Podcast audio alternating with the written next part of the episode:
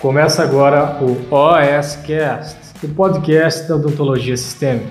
Aqui você vai aprender tudo sobre tratamento odontológico de pacientes com comprometimento sistêmico. Com vocês, Pamela Pérez.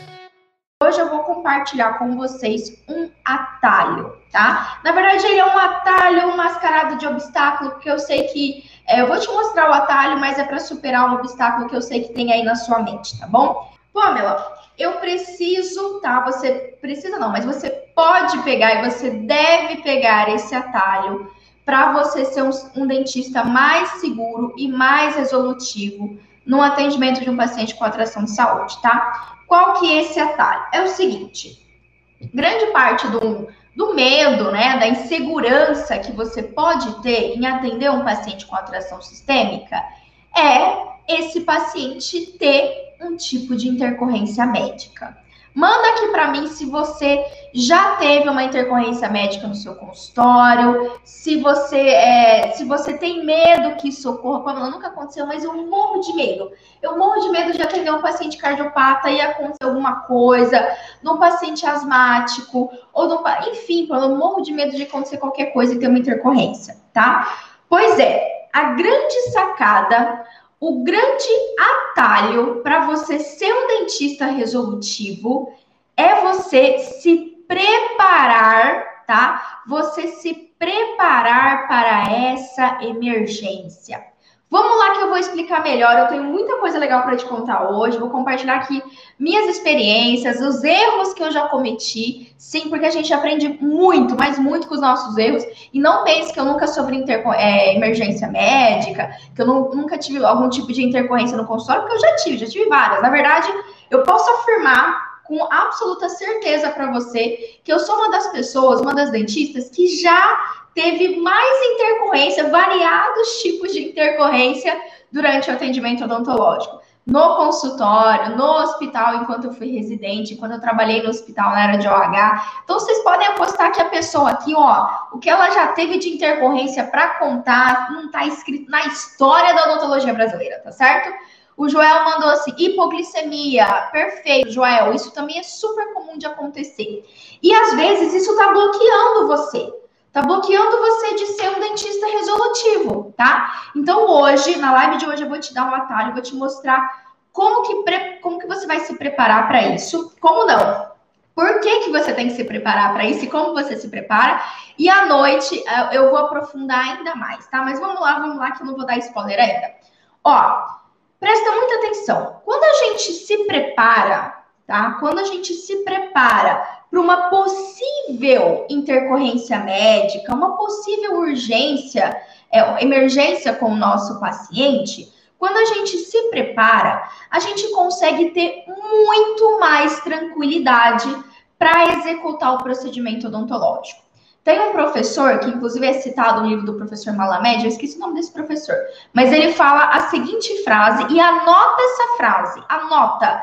Tatua ela na sua cabeça para você nunca mais esquecer. Quando você se prepara para uma emergência, quando você se prepara para uma emergência, ela deixa de existir. Anotou isso daí? Quando você se prepara para uma emergência, ela deixa de existir. Isso parece idiota, né? Parece bobo, mas não é, e eu vou te provar. Eu vou te provar que você não está tão preparado quanto você está imaginando, e isso está te impedindo, tá? Isso está te impedindo de você ser um dentista mais resolutivo, de você se tornar um dentista de referência na sua cidade, tá? Atendendo pacientes com atrações sistêmicas, combinado? Então vamos lá. Uma vez que você sabe que, Pamela, se eu tiver preparado, tá? Se eu já tiver equipado, já tiver na minha cabeça que possivelmente meu paciente pode ter uma intercorrência e eu me preparar para isso, ótimo. Isso eu já sei que vai ser peça-chave para eu ser um dentista que resolve. Só que assim, é, sempre vai ter uma intercorrência? Ou melhor, Pamela, não é melhor eu deixar de fazer do que ter uma intercorrência? Do que acontecer algum problema aqui no consultório do meu, no meu consultório, algum problema com o meu paciente? Doc, eu vou te falar aqui da forma, o que eu vou te mostrar aqui, a chance do seu paciente ter essa intercorrência, ela é muito pequena. Como que eu sei disso? Anos atrás, eu já tive, como eu falei, vários tipos de intercorrências médicas e eu comecei a observar melhor o que estava levando, o que eu estava fazendo de errado que estava causando essas intercorrências.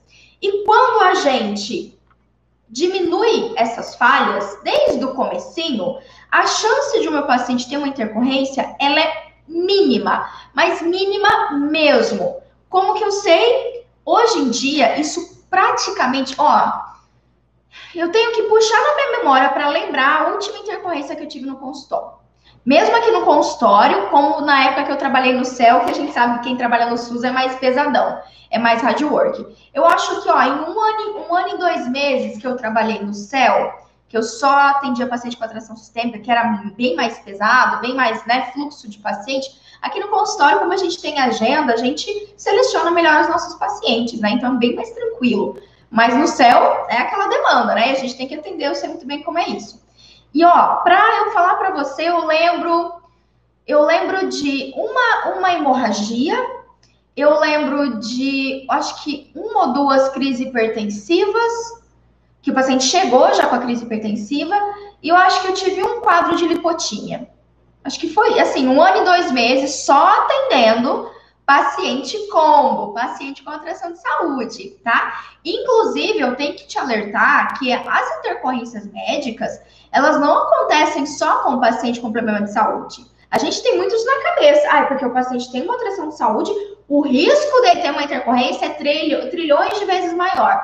Isso é um mito. Uma intercorrência médica pode acontecer com qualquer pessoa. Um paciente rígido, sem alterações sistêmicas, ele pode ter um quadro de hiperventilação, ele pode ter um quadro alérgico, ele pode ter uma hipotímia, ele pode ter uma síncope, ele pode ter uma é, hipotensão ortostática, ele pode ter tudo isso, mesmo não tendo nenhuma alteração de saúde, certo?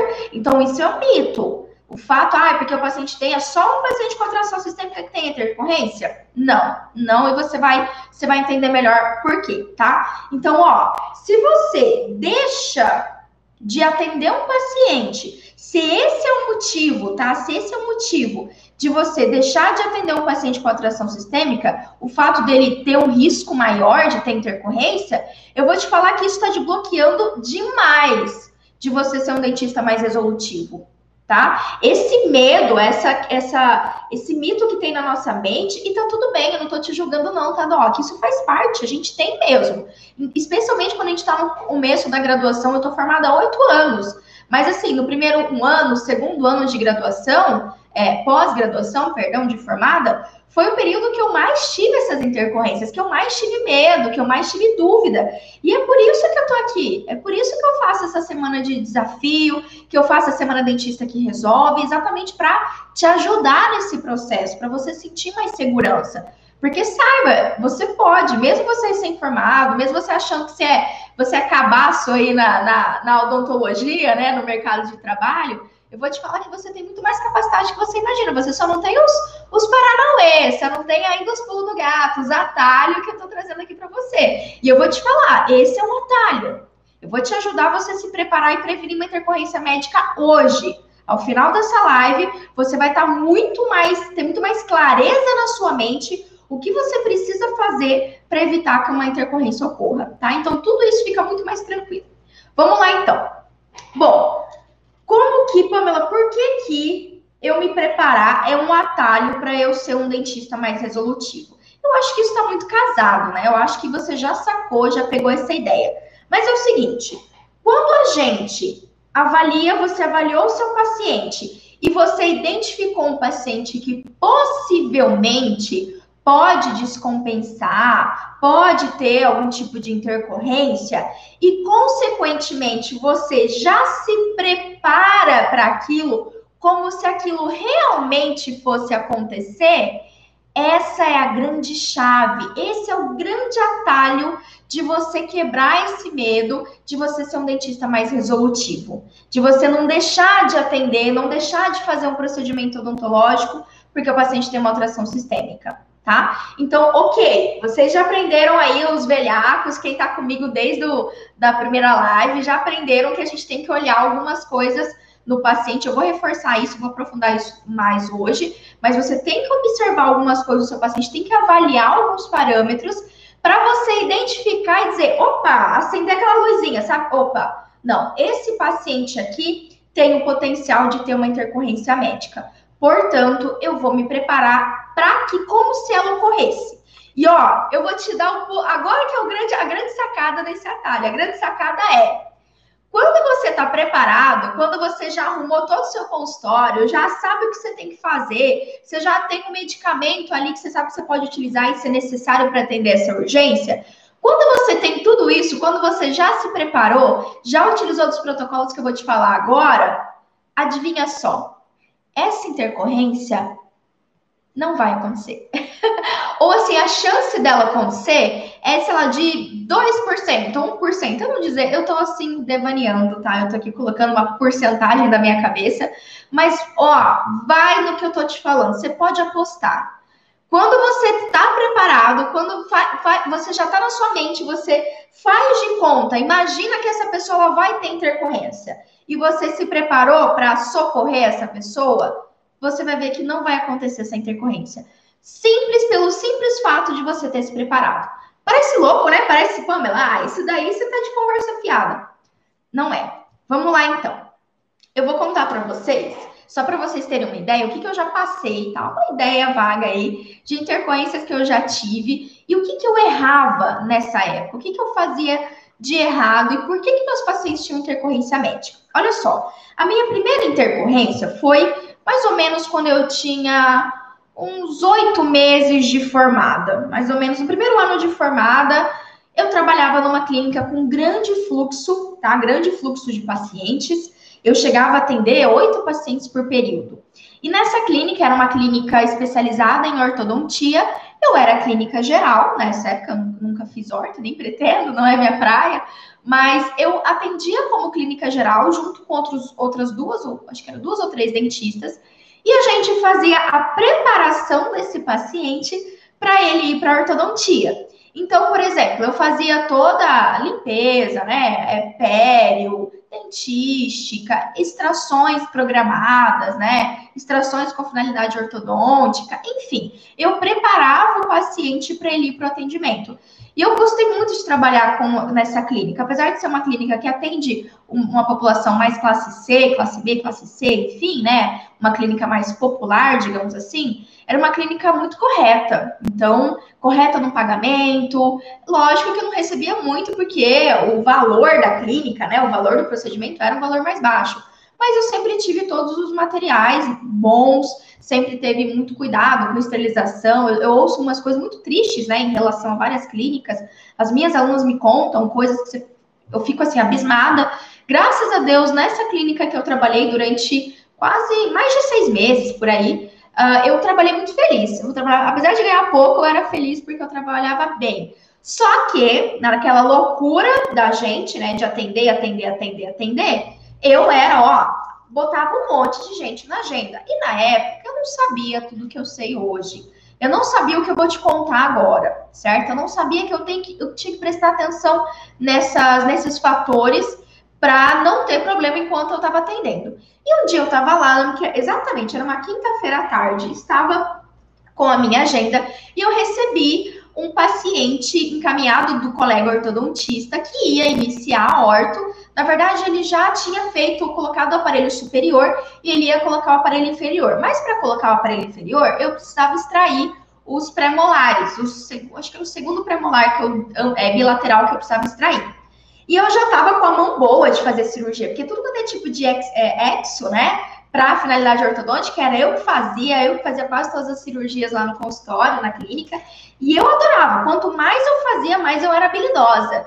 E assim, nessa época eu já tava, tipo, rapidão. Imagina, fazer pré-molar ali de esse paciente que eu atendi, ele tinha na casa dos 19 anos, sabe? E aí ele veio para mim, eu já sabia que eu tinha que fazer, era só exo, né? Veio já a indicação para exodontia. Ele sentou na minha cadeira ali. É, na verdade, nesse, nesse consultório a gente tinha uma mesinha, assim, com, é um pouco mais simples que aqui, né? Mas tinha uma mesinha e tinha a cadeira ali para atendimento. E eu sentei o paciente ali, lá a gente utilizava na época, né, aquelas fichinhas, sabe aquelas fichinhas da Dental Kremer? o da Dental Speed, que tem os dados do paciente, aquela fichinha de orçamento horrorosa, aquilo, aquilo é pecado, aquilo é aquilo serve só para anotar, para jogar no lixo. Aquilo não serve para avaliação, pelo amor de Deus. Se você usa isso, joga isso fora. Isso não serve de avaliação de anamnese inicial do paciente. Mas enfim, era o que eu usava na época. Preenchi lá os dados. Ah, você toma algum medicamento? Não. Você tem alguma alteração de saúde? Não. Você tem alguma alergia? Não. Beleza, isso era suficiente para mim na época, né? Na minha cabeça. Preenchi aquela meia dúzia de perguntas ali e já botei o paciente na cadeira. E assim, foi muito tranquilo. Ele sentou na cadeira, eu anestesiei, foi tudo bem, tá, tá, tá. Extraí um dente, extraí o segundo dente, coisa assim de 15, 15 minutos. Na época, como eu falei, eu já estava bem habilidosa. Em 15 minutos eu tirei os dois premolar do paciente, foi tranquilinho ali, a alavanquinha, pá, tirei os dois dentes do paciente, maravilhoso. Terminei o procedimento me achando, né? Falei, em 15 minutos? Fala sério, eu sou muito habilidosa, eu sou muito dentista, eu sou muito resolutiva. Ó, em 15 minutos eu resolvi o problema do paciente. Pois é, só que sabe o que aconteceu? Hora que o paciente levantou da cadeira, ele quase que caiu no chão. Ele perdeu os sentidos. Ele levantou da cadeira, do jeito que ele levantou, eu olhei para ele, tava branco, mais branco. Aí eu comecei a, eu não lembro o nome dele, eu comecei a chamar ele, ah, Eduardo, né? Vou pegar, quem tá aqui comigo. Não, todas, todas, são todas meninas. Marcos, vou pegar o Marcos. Falei, Marcos, Marcos, Marcos, você tá bem, Marcos? Tá tudo bem, né? E tal. E ele não respondia. Ele literalmente perdeu o sentido na época, eu não sabia, mas ele teve uma síncope, certo? Ele teve uma síncope e ele basicamente desmaiou no chão. Ele só não caiu, ele só não teve o que a gente chama de queda da própria altura, né? E isso pode ser muito grave, inclusive. Ele só não teve uma. É, não machucou mesmo, não caiu com a cabeça no chão, enfim, porque ele tinha um amigo bem forte, assim, robusto, e viu que ele não estava legal e já segurou ele. Mas o paciente passou mal.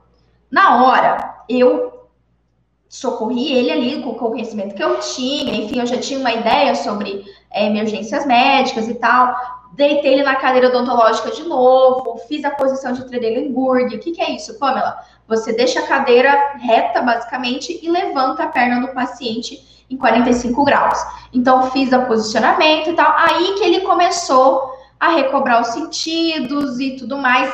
Nessa época eu não tinha nada, eu não tinha nada para monitorar, eu não sabia quanto que estava a pressão arterial desse paciente, eu não sabia quanto que estava a saturação, eu não sabia nada sobre ele. Eu não tinha feito e avaliado absolutamente nada.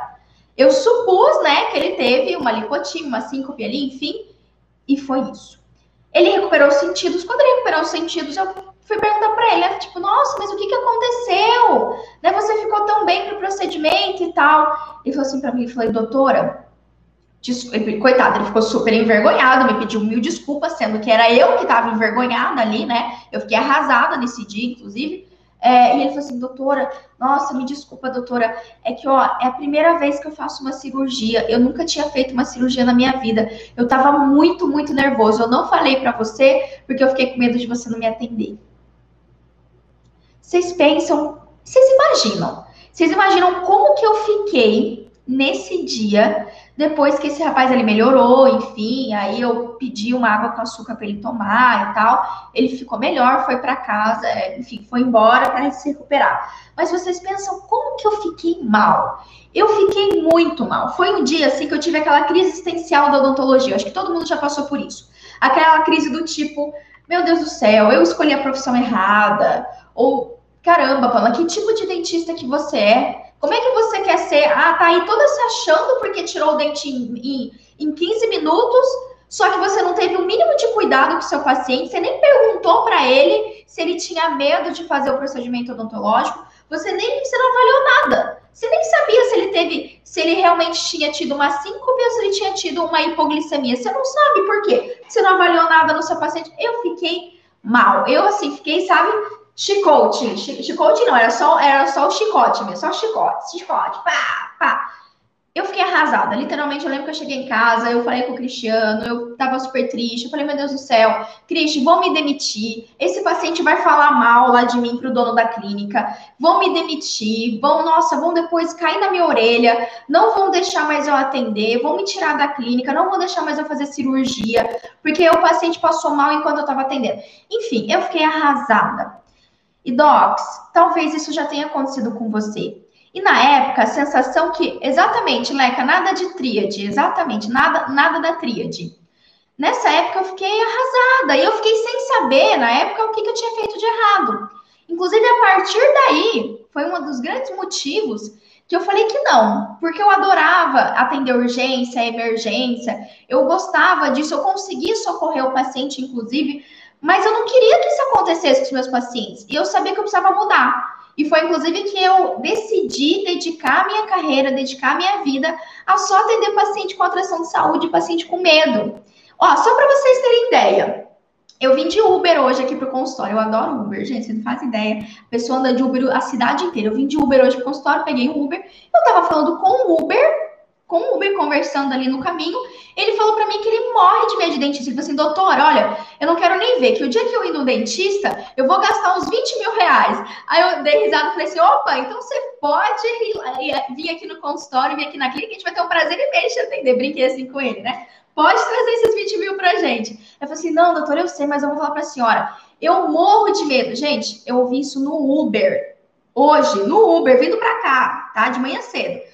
Doutor, eu morro de medo. Olha, eu sei que eu vou ter que gastar um dinheiro, mas eu ainda não fiz porque eu tenho medo. Eu tenho medo, eu tenho os dentes meus, meus dentes vão caindo, estão tudo mole, ou seja, doença periodontal grave, enfim. Eu não falei isso para ele, né? Mas ele foi me explicando, eu já saquei. É, e tal, e eu tenho isso aqui, eu morro de medo. Olha, se eu pudesse, eu falei assim, se eu pudesse, eu queria ser sedado para fazer o tratamento odontológico. a hora que ele me falou isso, eu comecei a rir. Eu falei, ah, é? Olha só que coincidência. Aí, lógico, falei, olha, parece. É engraçado que eu vou falar pro senhor, parece que eu tô falando de propósito, mas não, mas isso é a minha especialidade. A gente lida com muito paciente com medo. Se o senhor precisar, se o senhor quiser, me segue aqui no Instagram. Esse daqui é o telefone da clínica. Na verdade, ele me trouxe aqui porque eu ó, aqui, aqui é a nossa clínica. E aqui a gente faz sedação nos nossos pacientes. Você pode fazer todo o tratamento do senhor, o senhor não vai sofrer, o senhor não vai ficar com esse medo todo. Ele, nossa, que maravilhoso! Eu nunca tinha conhecido alguém que fazia isso. Sem brincadeira, gente, eu não tô mentindo. Agora que eu lembrei de contar essa história para vocês. Hoje, vindo para consultório, vindo aqui com o Uber que eu conversei, tá? Então, ó, existe muito disso. Muitos pacientes passam mal, muitos pacientes têm intercorrência, inclusive alguns já passaram por intercorrência e deixaram de ir no consultório odontológico por causa disso. Então, enquanto isso pode ser um problema para a grande maioria dos dentistas, isso pode ser a sua solução. Porque quando você se prepara para uma intercorrência, quando você sabe o que fazer, o paciente tem segurança em fazer o tratamento com você, tá? Tudo bem? Então, ó, essa foi minha primeira intercorrência. E, Pamela, o que, que eu fiz de errado? Vamos lá, que agora eu vou listar para você o que, que eu fiz de errado. Primeira coisa, eu não avaliei o nível de ansiedade e medo do meu paciente. Eu não avaliei isso disso, eu não sabia quanto que ele medo tinha para passar pelo, pelo, procedimento odontológico. Segundo, eu não estava monitorando o meu paciente. Eu não sabia o que estava acontecendo com ele. Eu não sabia como é que estava o batimento cardíaco dele, não sabia como estava a pressão, não sabia como é que estava a glicemia dele antes de iniciar o atendimento odontológico. E mesmo quando ele teve intercorrência, eu não tinha um glicosímetro para ferir, para ter certeza se ele teve uma síncope ou se ele teve uma, uma, uma hipoglicemia. Porque são dois tipos de emergência que têm as mesmas características, basicamente. O paciente ele pode ter perda de consciência tanto por causa de uma síncope como por causa de uma hipoglicemia, tá? Então, assim, exatamente, Aline, não fiz o pago, não aferi sinal vital do paciente, tudo que eu deveria fazer para já me prevenir e ter ali uma ideia de que, hum, esse paciente pode passar mal na minha cadeira, eu não fiz. Tá certo, Doc? Então, ó, deixa eu te falar. É... E a mesma, inclusive a mesma coisa tá acontecendo com as minhas alunas. Agora que eu li, eu, eu anoto todas as coisas aqui para não esquecer o que eu tenho que falar para vocês. Se eu, Pamela, tá, lá já na, nessa época passei por isso, é possível que você também já tenha passado. E eu vou te falar, hoje em dia eu tenho segurança para atender um paciente com atração sistêmica porque eu sei o que fazer, tá? E principalmente, antes de mais nada, Acho que essa é a grande sacada que eu quero trazer para você. Antes, antes de você se preocupar, Pamela, como que eu socorro uma intercorrência médica? Pamela, que medicamento que eu tenho aqui no consultório? Antes de tudo, você tem que entender e você tem que prevenir que essa intercorrência ocorra. É simples, Doc. Quando você previne isso, ela não vai acontecer, você não vai precisar utilizar. Aqui no consultório, a gente tem a caixinha de medicamentos de emergência que a gente utiliza aqui, tá tudo preparado. Mas olha, a minha, eu tenho que olhar de novo a minha caixinha, porque ela deve estar tá vencendo. Eu tenho que, inclusive, fazer isso ainda hoje, olhar ela, que ela deve estar tá vencendo os medicamentos. Vou ter que jogar tudo fora, porque eu não uso. Mas como assim você não usa? Porque eu não preciso. Porque eu me preparo, eu já sei o que eu tenho que fazer me preparar para o atendimento odontológico desse paciente e o paciente não tem intercorrência médica, porque eu já me preparei, eu já estou prevenindo que ele tenha, tá? Então, antes de você se preocupar em que medicamento e como socorrer, previna. Tudo fica muito mais simples. Vamos lá agora que vamos, eu vou para a parte prática com você, tá? Vamos para a parte prática. Pamela, como que eu faço para prevenir uma intercorrência médica no meu paciente? Beleza, anota aí então que são três passinhos eu sei que vai parecer um pouco repetitivo, mas eu vou aprofundar eles aqui para você, tá? Então vamos lá. Primeiro passo que eu falei já nas últimas lives, tá? E que você tem que entender é qual é o principal fator hoje que leva um paciente a ter uma intercorrência médica. Vamos lá, vamos começar a citar. Quais são os tipos de. Manda aqui para mim. Quais são os tipos de intercorrência médica que já aconteceram com você ou que você conhece? Ok? Ó, manda aqui, deixa eu ver. A Pamela mandou, me manda intercorrência médicas. O, o Sérgio mandou ansiedade. O Luiz, hipoglicemia. Tá, Sérgio, ansiedade, mas qual que é o tipo de intercorrência médica? Intercorrência mesmo que pode acontecer. Hipo ou hiperglicemia, hipo ou hipertensão, perfeito, crise hipertensiva, que mais? Ó, vou ajudar você. Luiz, ótimo, taquicardia, tá? O paciente pode ter uma taquicardia, o paciente pode ter um quadro de arritmia, isso é um tipo de intercorrência médica. Muito comuns, né? Muito comuns. Lipotímia, síncope. Qual que é a diferença? Lipotímia é quando o paciente, ele perde, uh, ele começa a ter a sensação de desmaio, tá? Mas ele não desmaia. A síncope é quando eu tenho a perda de consciência, tá bom? Então, essa é a diferença. Lipotímia é quando eu tenho ali, ah, o paciente sente fraqueza, começa a transpirar, começa a tremer, fica com uma confusão mental, demora para te responder. E isso é lipotímia. Agora, síncope é quando eu tenho a perda do sentido. Paciente realmente desmaia. Você fala com ele, ele não te responde, tá? Então, isso é diferente. Hiperventilação perfeita também ocorre. Grávida, grávida tem bastante potência ortostática, né? Ela faz bloqueio ali da arterial por causa do bebê. Síncope. Outras coisas que podem acontecer. Infarto agudo pode acontecer. Infarto agudo é AVE. Isso daí, ó, isso daí é outro assunto, hein? Tá? Mas se a gente olha nos livros, isso é colocado como uma intercorrência. Nunca aconteceu, eu vou te falar para você que a chance é praticamente zero disso acontecer. Mas os mais comuns são essa. Alergia também é uma situação que pode ocorrer no consultório odontológico todos esses tipos de parto. No caso, Aline, parto, eu não considero uma intercorrência médica, tá? Parto é uma coisa natural, a gestante está grávida e ela pode entrar em trabalho de parto na sua cadeira. Não necessariamente isso é uma intercorrência médica, né? A gente vai ter que acionar o SAMU e tal, mas isso é uma coisa boa, ela vai ter um bebê, não é uma coisa tão ruim assim. Convulsão, perfeito, Aline, convulsão também é. Crise asmática também é um tipo de intercorrência médica, né? Uh, vamos pensar em outra situação. É, o paciente tem uma queda de saturação. Queda de saturação também é uma intercorrência. Perfeito, ó, temos todas essas gamas de intercorrência. Agora vamos lá que vocês vão começar a entender o atalho. Vamos lá.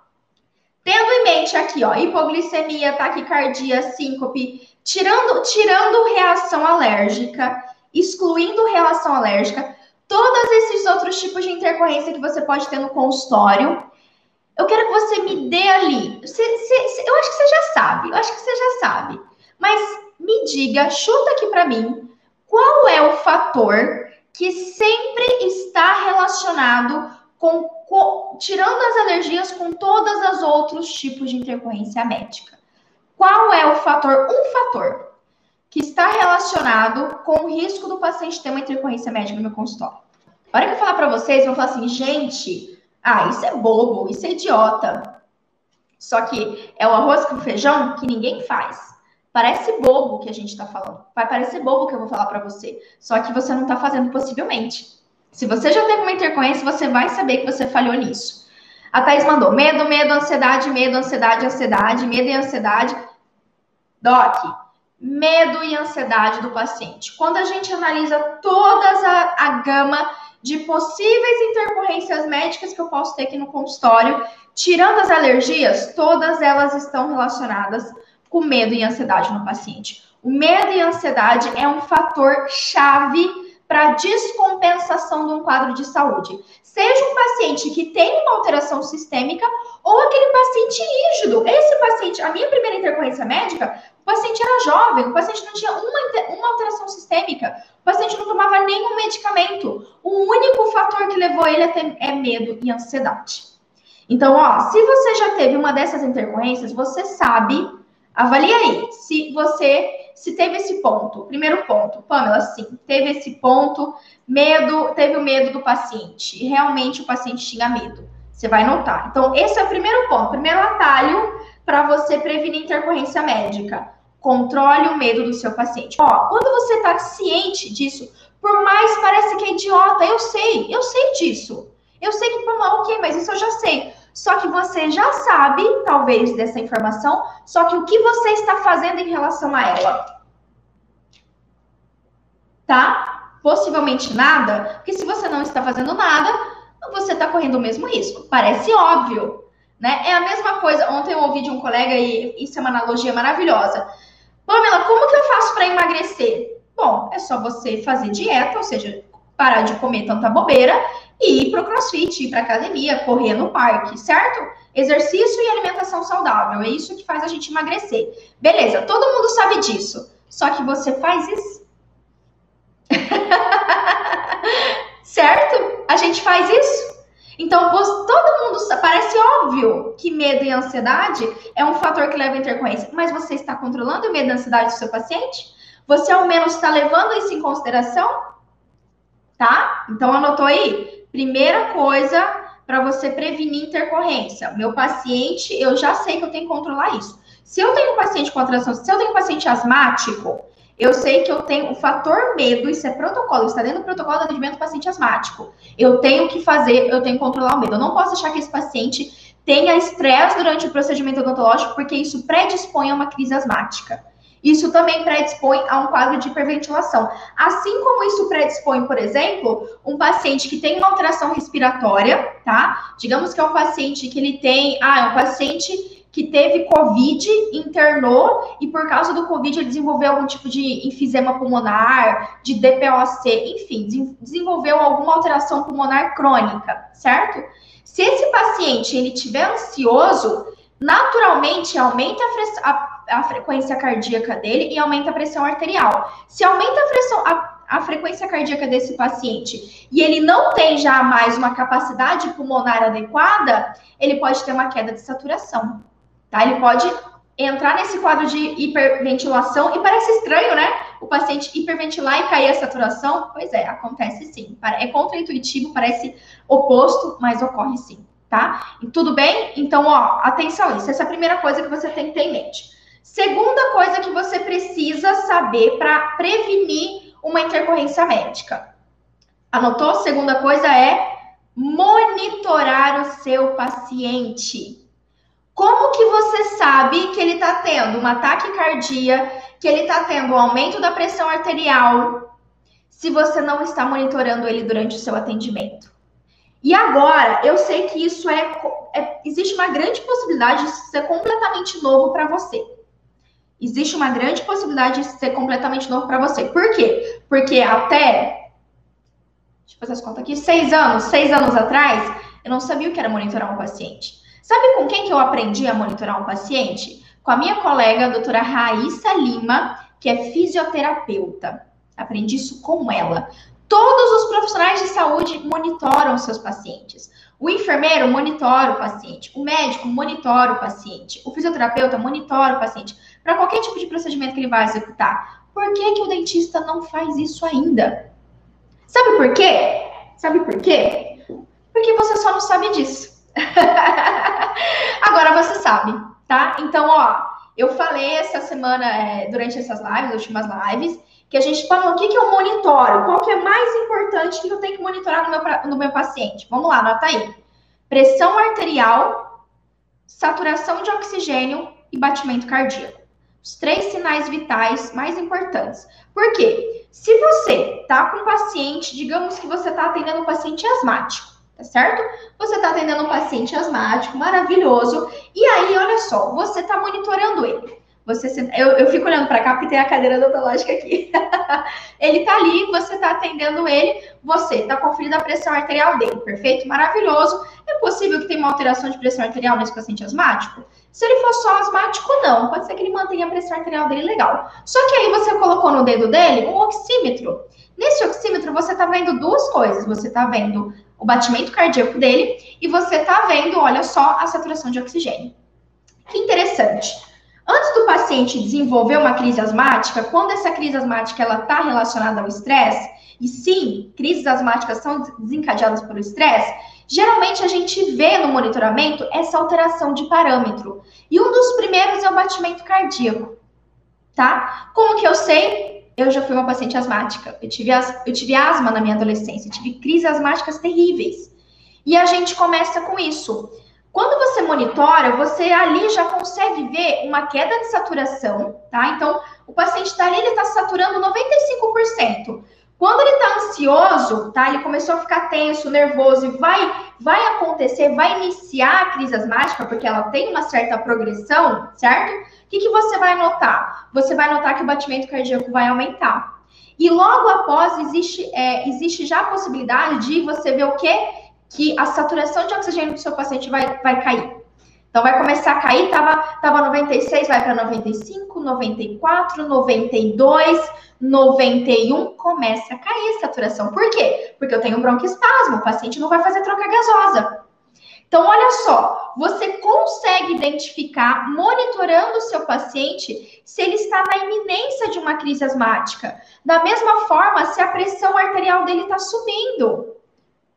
Aqui, ó, aqui no consultório a gente deixa já no braço, né, é, ajustado já o aferidor de pressão digital, deixa ele posicionado ali, mais ou menos a cada 5 ou 10 minutos, a Jéssica clica ali no botão e afere a pressão e a gente vai acompanhando. Se você não tem uma Jéssica como eu, é simples, deixa no colo do paciente.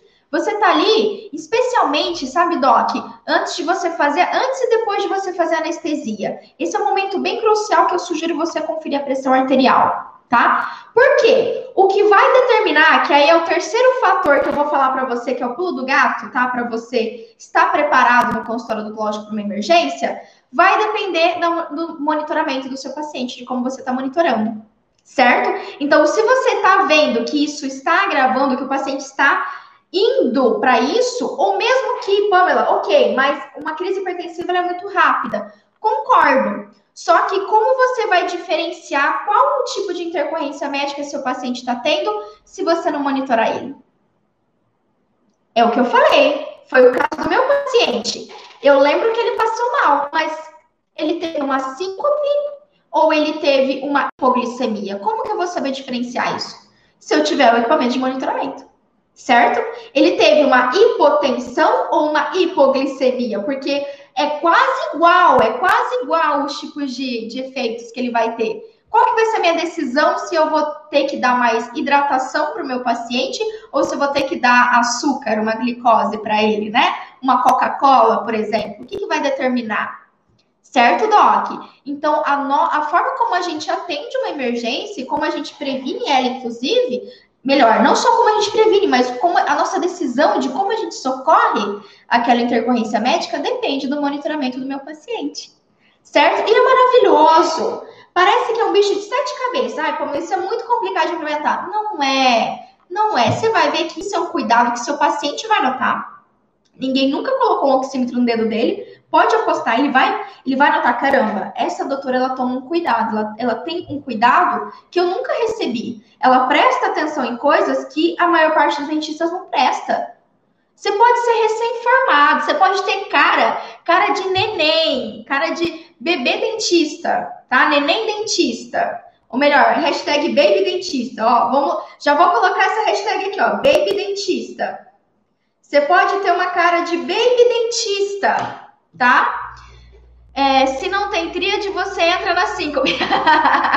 Muito bom, Leca. Leca dá ótimas, ótimas hashtags pra gente aqui. Lembra da hashtag? Então, ó, mesmo que você seja um bebê dentista, quando você mostra esse cuidado para o seu paciente, sabe a sensação que ele vai ter de você? Sabe o que, que ele vai pensar na cabeça dele? Ele vai pensar assim: nossa, gente, olha, é verdade, né? Como é bom você ser atendido por um dentista mais novo, que tem as coisas mais novas na cabeça. Deus do céu, eu nunca mais vou num dentista desses antigos, desses antigos, esses dentista velho, que não estuda, que não, as coisas não tá atualizadas na cabeça. Muito melhor pegar um dentista novo.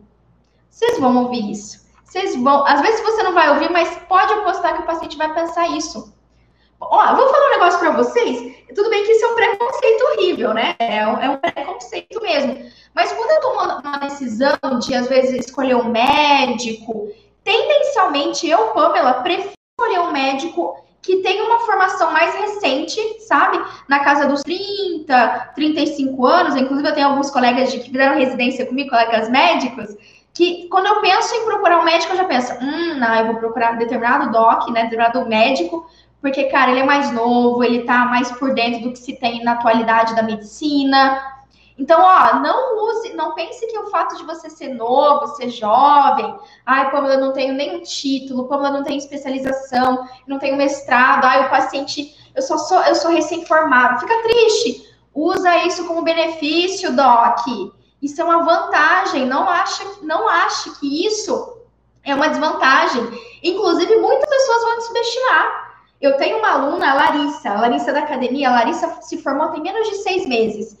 E ela, assim, ela mandou no grupo Telegram pra gente que ela tava preocupada, do tipo, caramba, Pamela, olha, é tão chato aqui onde eu trabalho, ninguém me dá moral, às vezes eu falo para fazer alguma coisa, e o, o, pessoal não me dá muita moral, porque eu sou recém-formada, eu não tenho, eu não tenho respeito aqui, porque eu tenho uma cara de nova, eu sou, né, aquela ideia de recém-formado. Sabe o que eu falei para ela? exatamente o que eu tô te falando agora. Eu falei, ó, deixa as pessoas te subestimarem.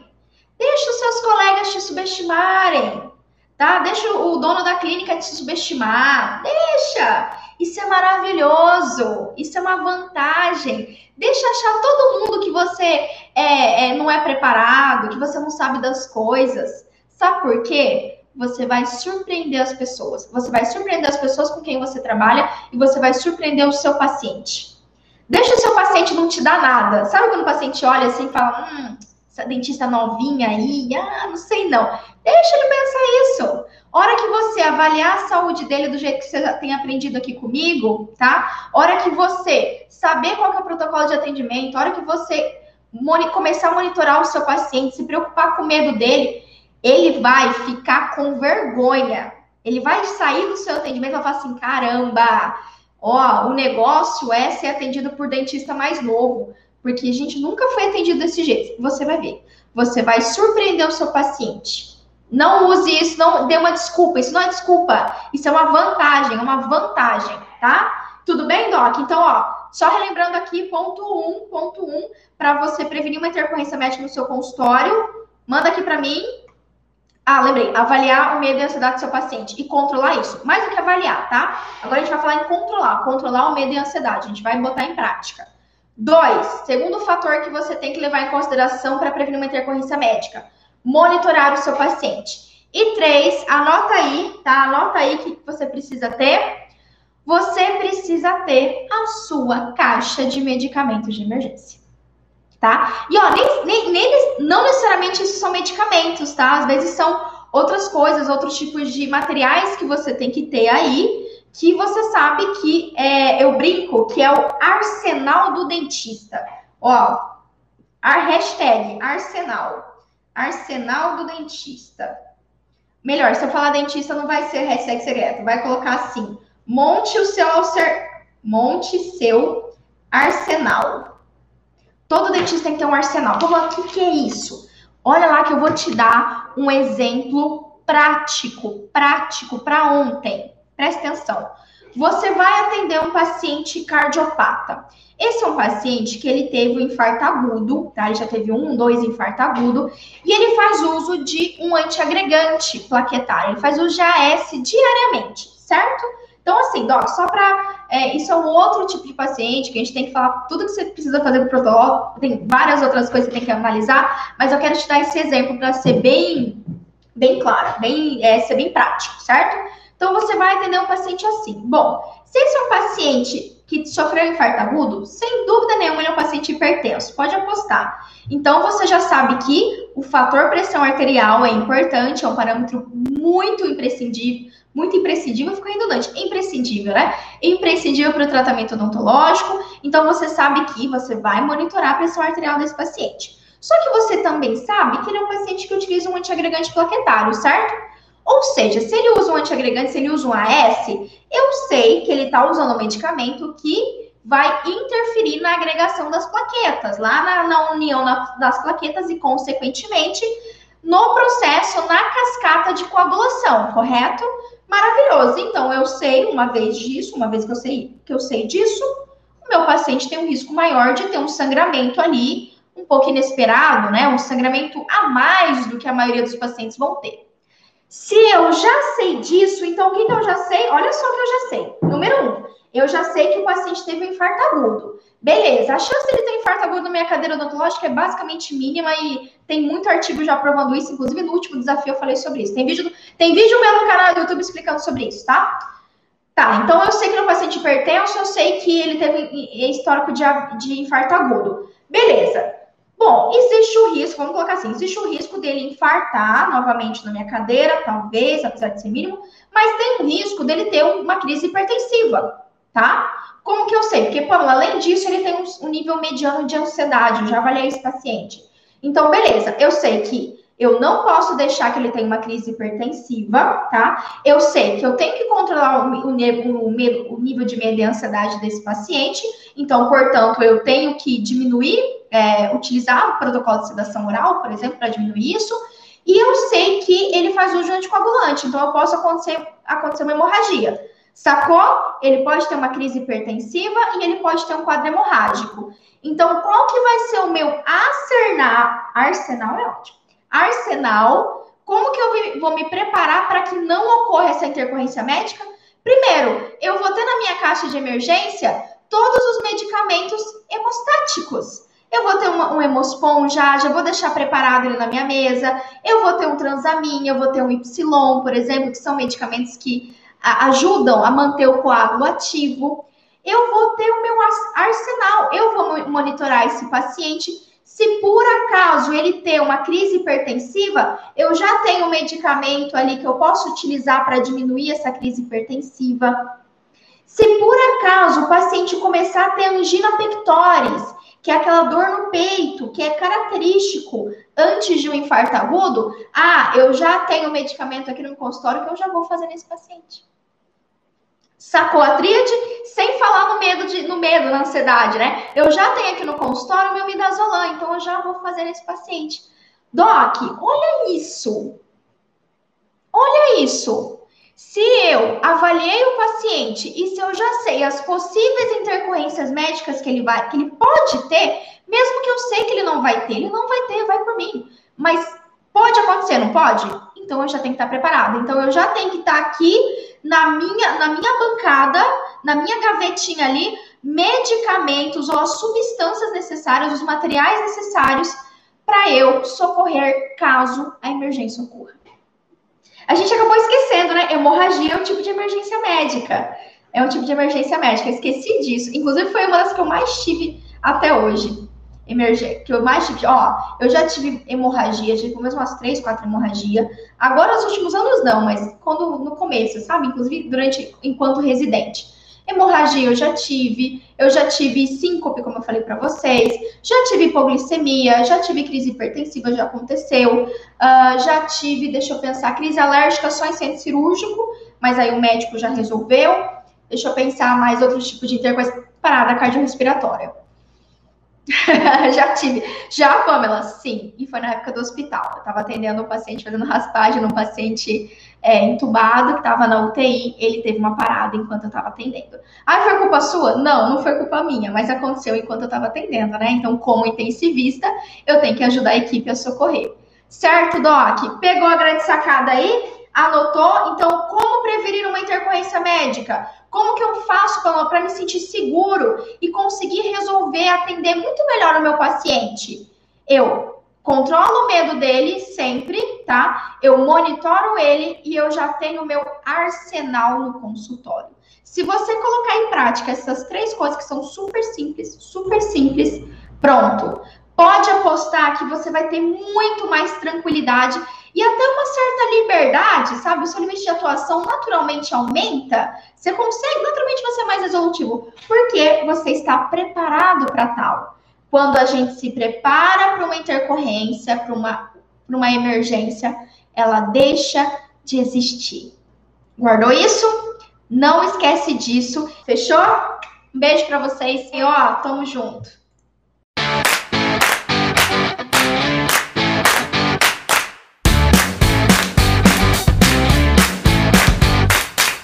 Você ouviu o OSCast, o podcast da odontologia sistêmica. Se você gostou desse episódio, tem muito mais nas nossas redes sociais. Siga-nos no Instagram, arroba Pamela P. Pérez, e no nosso canal do YouTube, Pamela Pérez. A gente se vê na próxima. Um abraço, até mais.